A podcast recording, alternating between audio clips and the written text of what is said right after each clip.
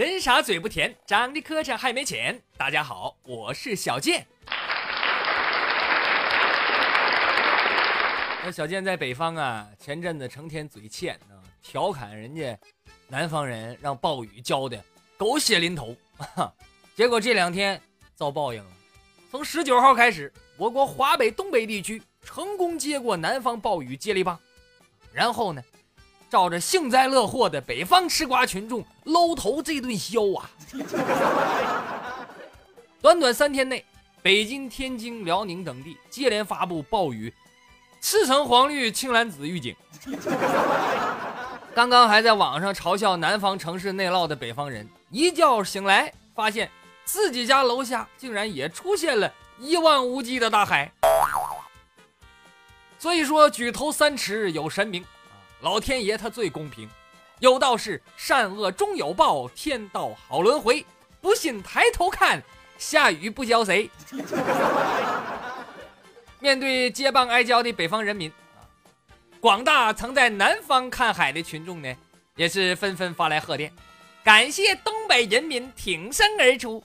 最近一直困扰党中央、国务院的南海问题，终于和平演变为北海问题。唯一不同的就是南海问题是黄岩岛，那北海问题是下水道。开场又扯一堆闲篇儿。下边咱们聊正题儿。虽然最近全国普遍进水啊，但是对多数住在城市的吃瓜群众来说呀，除了城市内涝没法走道、房子被淹、汽车被泡之外，好像也没啥影响。那这影响就不小啊。但是放在古代呀，你这么一比，还有更大的影响。像最近这种全国大雨的极端天气啊，往往会产生难以预料的影响。所以今天小健侃历史的话题就是那些极端天气下的历史往事。首先说个大伙儿比较熟悉的，一场大雨颠覆一个王朝。这段说的不是别人，正是公元前二百零九年，秦末陈胜吴广大泽乡起义。读过历史的朋友大约都知道这段故事。小健呢，班门弄斧，再给大伙儿简单讲一讲。没有别的意思啊，就是显得这期节目时间能长点。话说秦始皇冷血铁腕，苛政虐民，人生两大爱好，一个是盖房，一个是修坟。前边修筑万里长城，后边呢兴建阿房宫，同时还腾出手来盖秦始皇陵。你看人想的多周到啊！活着的时候。就给自己整了个一条龙啊！这是，可惜皇陵这个工程啊，摊子铺的太大。秦始皇从十三岁那年就开始盖了，历时三十九年，一直到死都没盖完啊！挺好的皇陵，最后活生生给整成烂尾坟了。紧接着，秦二世胡亥继位，胡亥一合计。恁大个坟圈子得赶紧封顶啊，好交坟入住啊！要不然我爹往里一撇，那个坟四面呼呼漏风，晚上给我爹吹感冒了，怎么整呢？多细心个孩子，是吧？对呀，你爹秦始皇啊，那他要感冒，那不成禽流感了吗？于是胡亥调集数十万劳力继续修坟，大家必须注意。当时秦朝的人口啊，总数大概也就两千万，胡亥修个坟干进去几十万，所以呢，搞得成年劳力是捉襟见肘，社会舆论很不和谐。那为了维护统治，胡亥不得不采用严刑峻法。到了秦二世元年七月，也就是公元二百零九年，秦王朝终于是老和尚下山，出事了。接下来的故事大家耳熟能详，《史记·陈涉世家》说得明白：陈胜吴广士戍渔阳，九百人屯大泽乡，会天大雨道不通，夺己失妻，失妻法皆斩。那陈胜吴广奉命戍守渔阳，结果呢遇上大雨，道给淹了啊，那肯定得迟到了。那么按照秦律，迟到就得处死，啊，斩立决。陈胜吴广一合计，天要下雨，娘要嫁人，老秦家造个坟祸祸全国人民，连迟到都要命，还造啥坟呢？啊，造反得了。于是，在秦王朝的暴政之下，一场大雨成为了受奴役已久的老百姓爆发的导火索。接下来的故事不用小健说，大泽乡起义直接动摇了秦朝统治根基，各地起义如雨后春笋，秦朝很快灭亡。所以，通过这个故事，统治者应该悟出一个重要的道理，就是无论在什么时候，都要做到心里装着老百姓，体恤人民的疾苦。比如外边下这么大的雨，上班迟到就别扣钱了，要不容易干起来。你这说完下雨，咱们再说个不下雨的啊！一场干旱暴露一朵奇葩。俗话说：“一涝一条线，一旱一大片。”古代劳动生产率低下啊，技术落后，全国人民呢靠天吃饭，一有旱灾，全国瞪眼。所以，对统治者来说，干旱远比洪涝要可怕，因为干旱带来的饥荒和流民，往往会直接影响朝代兴替。有个说法叫“一洛竭而夏亡，河竭而商亡，三川竭而周亡”。这一洛呀，三川呐，这都是大河，竭就是河干了。所以这句话翻译成白话就是夏商周三朝实际上全都死于。河里没水，所以在古代，干旱应对策略是检验皇帝智商的一项重要标准。但是偏偏呢，就有那不信邪的奇葩，谁呢？春秋战国时期的秦昭襄王。有朋友问，秦昭襄王是谁呢？不是别人，就是小健以前讲过啊，举大鼎把自己砸死那个秦武王嬴荡的小弟。修坟专业户秦始皇嬴政他太爷爷，《韩非子》记载啊，某年秦大饥，应侯请曰：“吾院之草著蔬果，足以活民，请发之。”昭襄王曰：“吾秦法使民有功而受赏，有罪而受诛。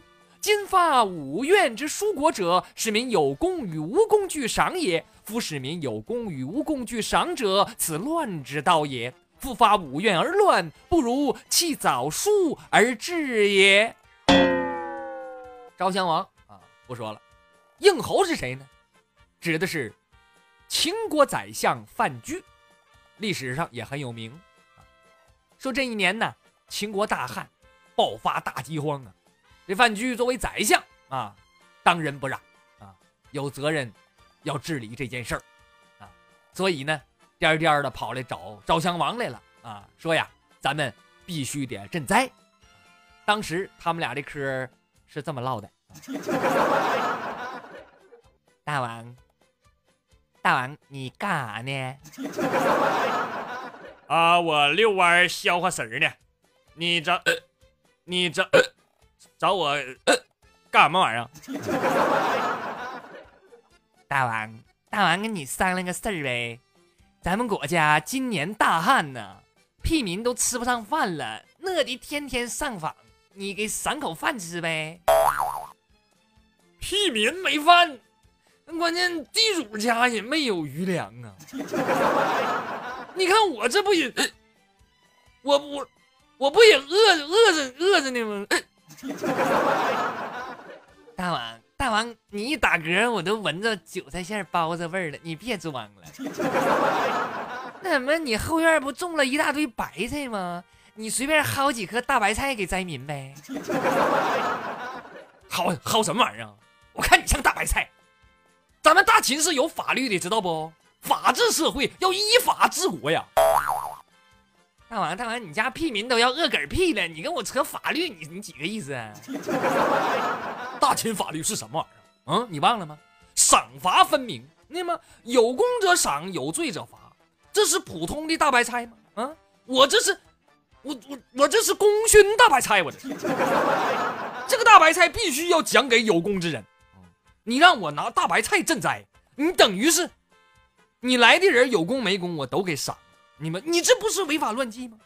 嗯，你所以为了保护保证社会的公平、公正、和谐、稳定啊。所以这个大白菜呀，饿死鸭的也不给他发。所以你看呐，这有些人哈，你跟他讲法律，他跟你谈政治；你跟他谈政治，他跟你讲民意；你跟他讲民意，他跟你耍流氓；你跟他耍流氓，他又跟你讲法律。虽然你用法律维护社会公正和谐的出发点是好的，但是你起码得让屁民活着呀，要不然你统治谁去？那屁民活着叫和谐，那屁民死了，你那就被和谐了。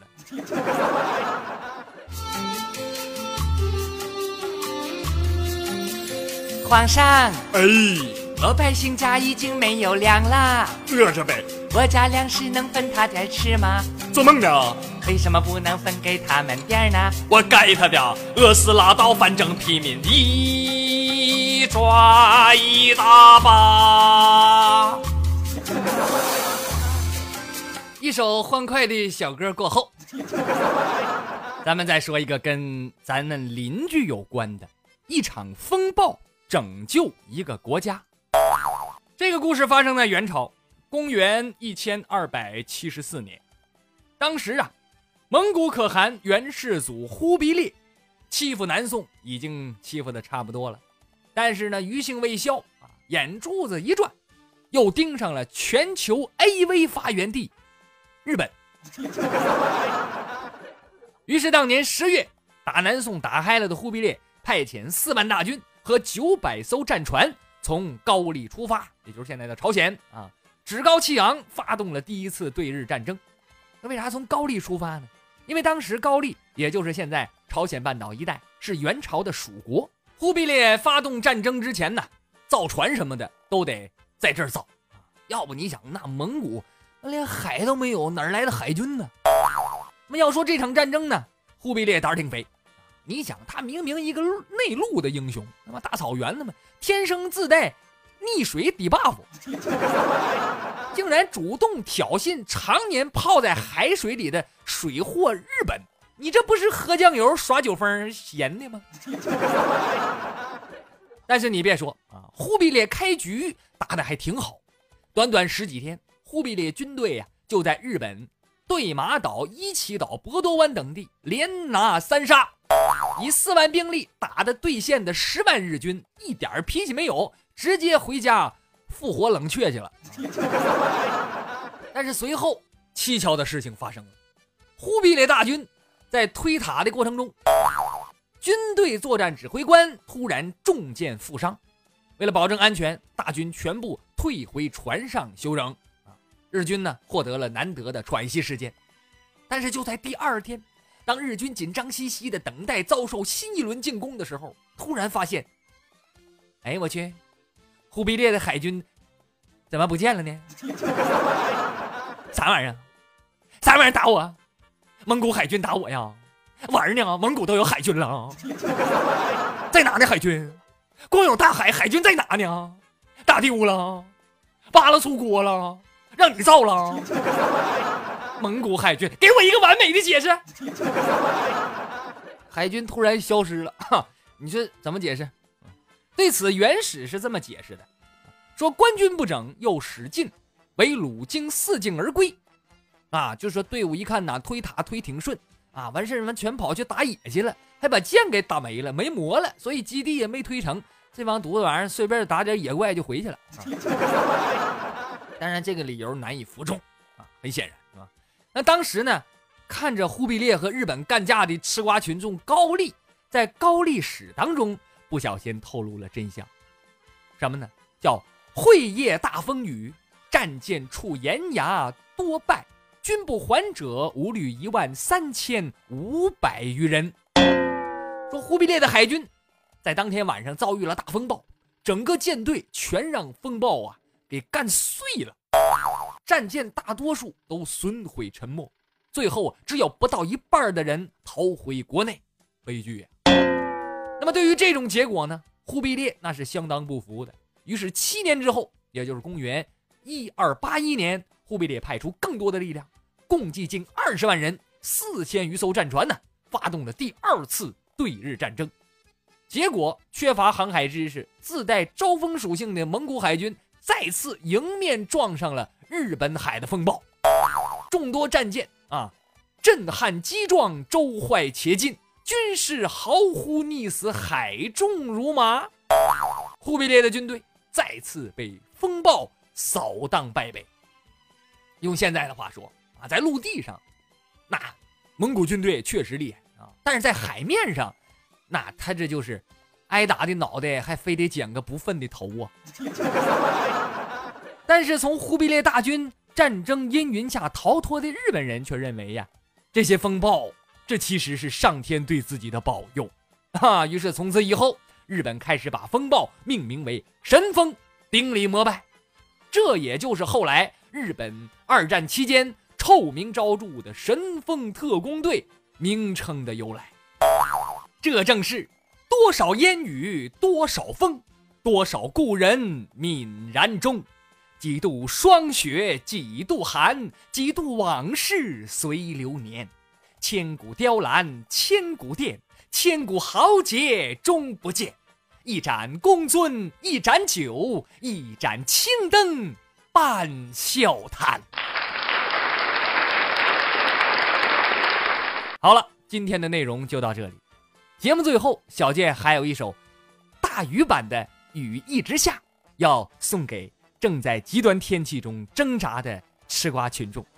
提醒大家，小健目前有五档节目：都市杂货铺、小健讲笑话、小健说新闻、小健脱口秀和小健点唱机。收听方式在蜻蜓 FM 里搜索“郭小健”就能找到所有的专辑了。同时，你还可以在公众号里留笑话，我会在小健讲段子节目里播出。而且，所有在我公众号里留言的朋友都有机会获奖。每周抽取一名幸运听众，获得五十元的话费。同时，每周还有一个大奖——小健农村亲二大爷自酿的纯天然无添加土蜂蜜一瓶二斤。获奖名单每周六都会在微信公众号上发布，请您及时查看，留下联系方式。当然，如果你想买点蜂蜜，我更欢迎了，哈，可以去公众号里的小健微店购买。谢谢大家的支持。同时，你也可以关注小健的新浪微博，搜索主播郭小健。也有不一样的内容奉献给大家。今天的节目就是这样，我是小健，不是再见的见，再见。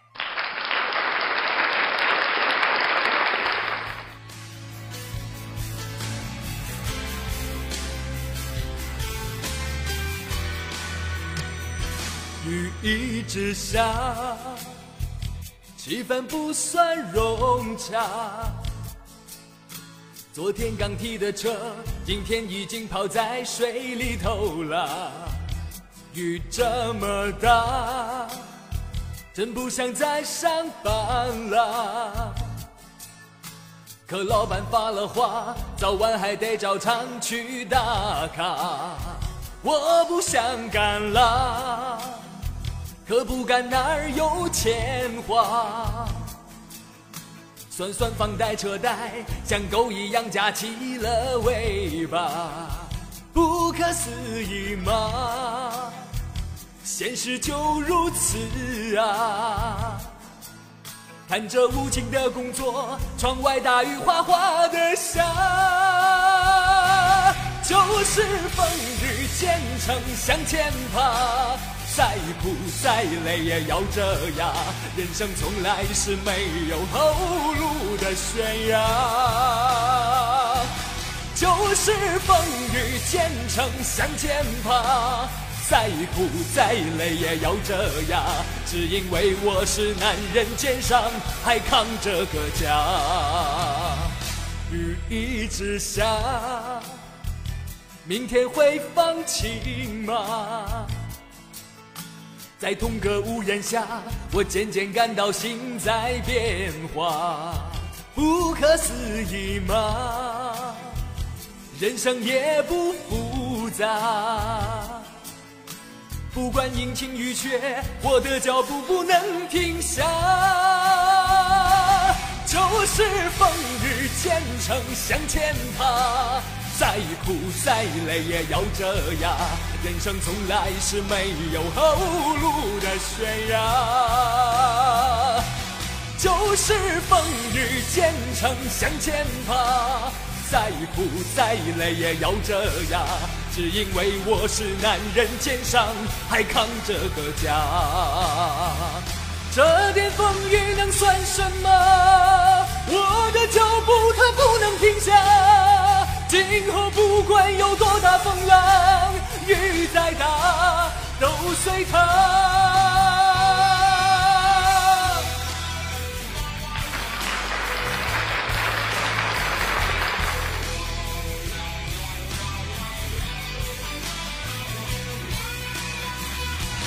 就是风雨兼程向前爬，再苦再累也要这样，只因为我是男人肩上还扛着个家。就是风雨兼程向前爬，再苦再累也要这样，人生从来是没有后路的悬崖。